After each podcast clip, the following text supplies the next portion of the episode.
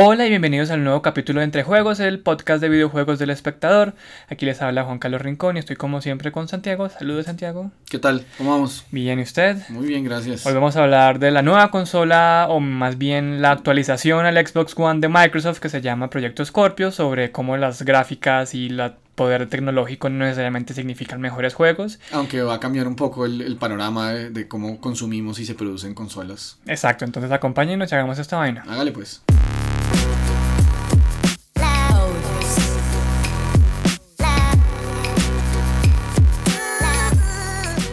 Bueno, Santiago, eh, después de mucha especulación, de muchas entrevistas donde no dejaban entrever eh, bien de qué estaban hablando, por fin sabemos que Microsoft este año lanzará Proyecto Scorpio. Su nueva consola, bueno, nueva. Sí, no sabemos si es una nueva consola como tal. De hecho, no sabemos Microsoft cómo la va a vender, si la va a vender como una actualización del Xbox One o va a decir como esto es una nueva consola. Porque hace muy poquito lanzaron el Xbox One, suena raro hablar de una nueva consola y ya vamos a hablar un poco más de esos detalles. Ajá, pero lo que sí sabemos es como las, entrañas, ¿no? Exacto, sabemos cuáles son las características y la noticia es que es una bestia, es un animal en cuanto a poderío gráfico y tecnológico. Sí, sí, sí. Microsoft ya había dicho como vamos a, les tenemos sorpresitas, tenemos sorpresitas estaba muy confiado. El año pasado salió el PlayStation 4 Pro, que es la actualización del PlayStation 4 donde le suben un poco el poder tecnológico. Y la gente decía, bueno, ¿y Microsoft cómo va a contestar? Ahora sabemos cómo va a contestar y es con pura fuerza bruta tecnológica. O sea, una, fuerza, una bota militar aplastando al resto, o tratando por lo menos. Exacto, es Microsoft llegando a decir Ustedes pueden decir lo que quieran, seguramente el PlayStation 4 ha vendido más, seguramente el Switch es el más innovador, pero la máquina más poderosa la va a tener Xbox. Y en verdad, viendo las características, es impresionante. Yo no sé nuestros oyentes qué tan eh, nerds de las características tecnológicas sean. Yo no soy mucho, me tocó aprender ahorita. Pero sí les vamos a dar varios detalles para que vean por qué nos referimos que Scorpio es una máquina impresionante. Y, y por qué Microsoft la está comenzando a, a, mercadear en esos términos, ¿no? Es que esto es fanfarria, trompetas, eh, Tal cual, y con el E3 ya a la vuelta de la esquina, seguramente vamos a ver a Microsoft concentrado completamente en Scorpio.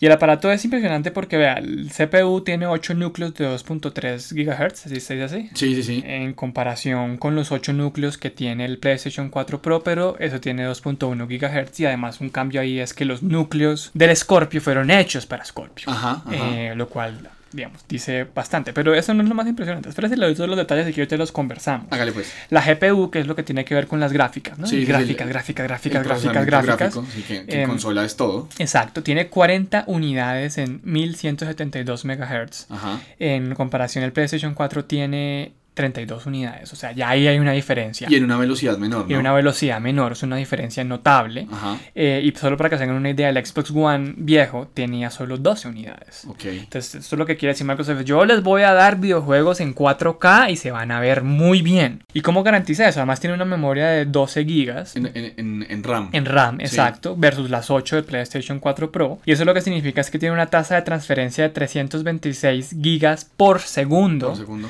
Para que tengan en comparación son, el PlayStation 4 Pro tiene solo 218 gigas por segundo y el Xbox One original tiene unas 200 poquitas más, ¿sí? ¿Esto qué significa, digamos? Todas estas cifras, ¿qué significa? significa que... En, en, cristiano, pues. Que la consola va a reproducir videojuegos en 4K de manera nativa, algo que no se hace, entonces los juegos van a verse impresionantes. Además, tiene tanto poder de procesamiento que va a poder reproducirlos en 60 eh, FPS, frames per second. Ajá, cuadros por segundo, ajá. Cuadros por segundo, exacto. O sea, van a correr mejor. Y eso no solo significa que los juegos que salgan a futuro van a verse bien, sino que los juegos que ya existen van a correr mejor en la consola de Microsoft. Pues va a poder hacer todo mucho más rápido y más simple. Exacto. Microsoft no es que le haya ido mal en este ciclo de consolas, pero PlayStation 4 la borró.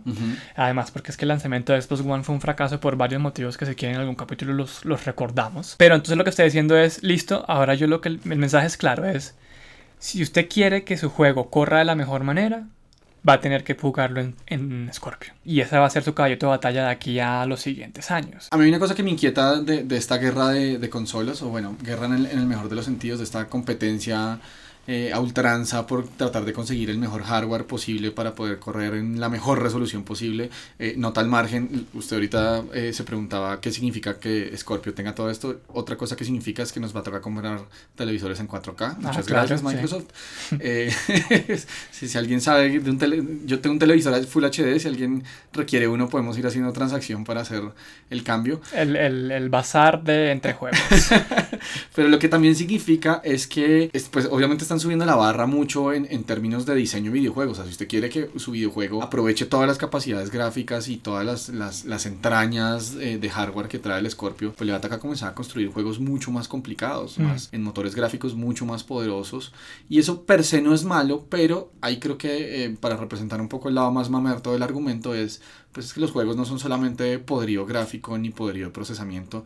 Eh, sé que probablemente haya muchos, muchos oyentes que me odien por decir esto, eh, pero es, es, cierto, o sea, el juego en últimas es una mecánica, es una experiencia de juego. Este punto lo recordé muy, muy duramente hace una semana que usted escribió un artículo muy chévere de, de, juegos para Semana Santa, juegos buenos y gratuitos. Todos los, muchos de esos juegos eh, son experiencias muy básicas. Mm. O sea, son experiencias que corren en Flash, que de por sí es un protocolo bastante con muchas fallas. Y anticuado, sí. Y anticuado, exactamente, y fallas de, de seguridad y todo lo que uno quiera, pero lo, a lo que voy es, son juegos muy entretenidos porque tienen o sea, el, el ethos del juego es una mecánica y una dinámica de juego que está pensada para entretener sin necesidad de apoyarse en, en RAM de GDDR5 que corre a 326 GB por segundo, sino pues bueno, hacemos un juego que corre con recursos mucho más modestos, mucho más humilde, pero que produce entretenimiento, que en últimas es un poco lo que, de lo que se trata, ¿no? Sí, y esto es algo que la industria de los videojuegos ha tenido que aprender a las malas, porque durante ya, ya en esta guerra por quién tiene las mejores gráficas llevamos mucho tiempo, y en efecto muchas veces el argumento era yo tengo las mejores gráficas y ya, y con eso vendo el juego. Entonces eso pasaba mucho, por ejemplo, en los juegos de deportes. Ajá. Entonces FIFA durante mucho tiempo decía, yo tengo las mejores gráficas y ya, pero uno iba a jugar el la mecánica del juego como tal era muy mala. Ajá. O sea, tenía muchas fallas y dejaba mucho que desear y por eso el Pro Evolution Soccer lo borraba. Eh, ya han aprendido y ya, digamos, ya la pelea está mucho más cerrada. Sí. Pero lo mismo pasa con todos estos juegos que le invierten un montón de plata. O sea, los Halo, los Call of Duty y todo eso. Y en efecto se ven muy bien, pero si no tienen nada para contar o si no hacen mecánicas distintas, la gente se aburre, la gente se va. Pues o sea, los, los, los juega por lo que son y, y también habla mucho de por qué esos juegos comenzaron a ser lo que, lo que son hoy en día, que son unas máquinas de, de juego en multiplayer. Uh -huh. O sea, son, son unas, unas franquicias que se disfrutan mucho más, evidentemente, jugando con otras personas, pues por, por lo obvio, porque la competencia entre personas estimula la competencia en general. Pero no son juegos eh, que se disfruten particularmente, o al menos en mi muy humilde opinión, eh, como jugador individual. Claro, tienen campañas y todo, y uno lo puede hacer hasta un punto. Pero pues en algún momento masacrar a los líderes del mundo ya se vuelve un poco aburrido. De acuerdo, e, e incluso incluso en estos juegos multijugador, eh, en verdad lo que prima no son las gráficas. Entonces, por ejemplo, ahorita el rey de los juegos multijugador en línea es Overwatch. Y Overwatch es un juego de Blizzard. Blizzard son los que hicieron World of Warcraft, Hearthstone. Y eh, este lo sacaron para varias consolas.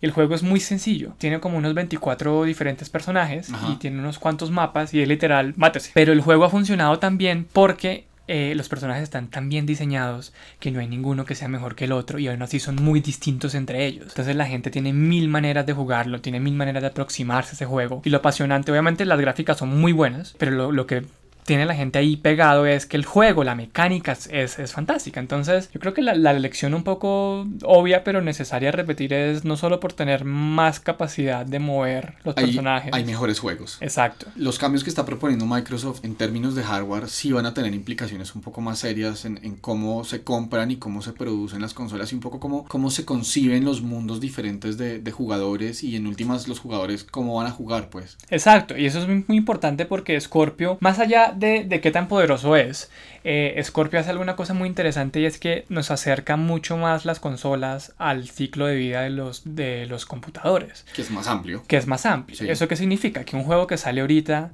en 20 años, muy seguramente un computador lo va a poder correr. Uh -huh. Eso lo que significa es compatibilidad. Sí. Eh, los, los, jugadores de consolas estamos acostumbrados a que cambia la consola y, y hasta luego. Los juegos viejos no se pueden jugar. Sí. Eh, hoy Xbox One, uno de sus grandes puntos es que puede jugar juegos de 360, pero eso lo lograron después de un ejercicio de ingeniería tan impresionante y tan complicado que PlayStation 4 no ha podido hacer lo mismo con los juegos de PlayStation 3. Uh -huh.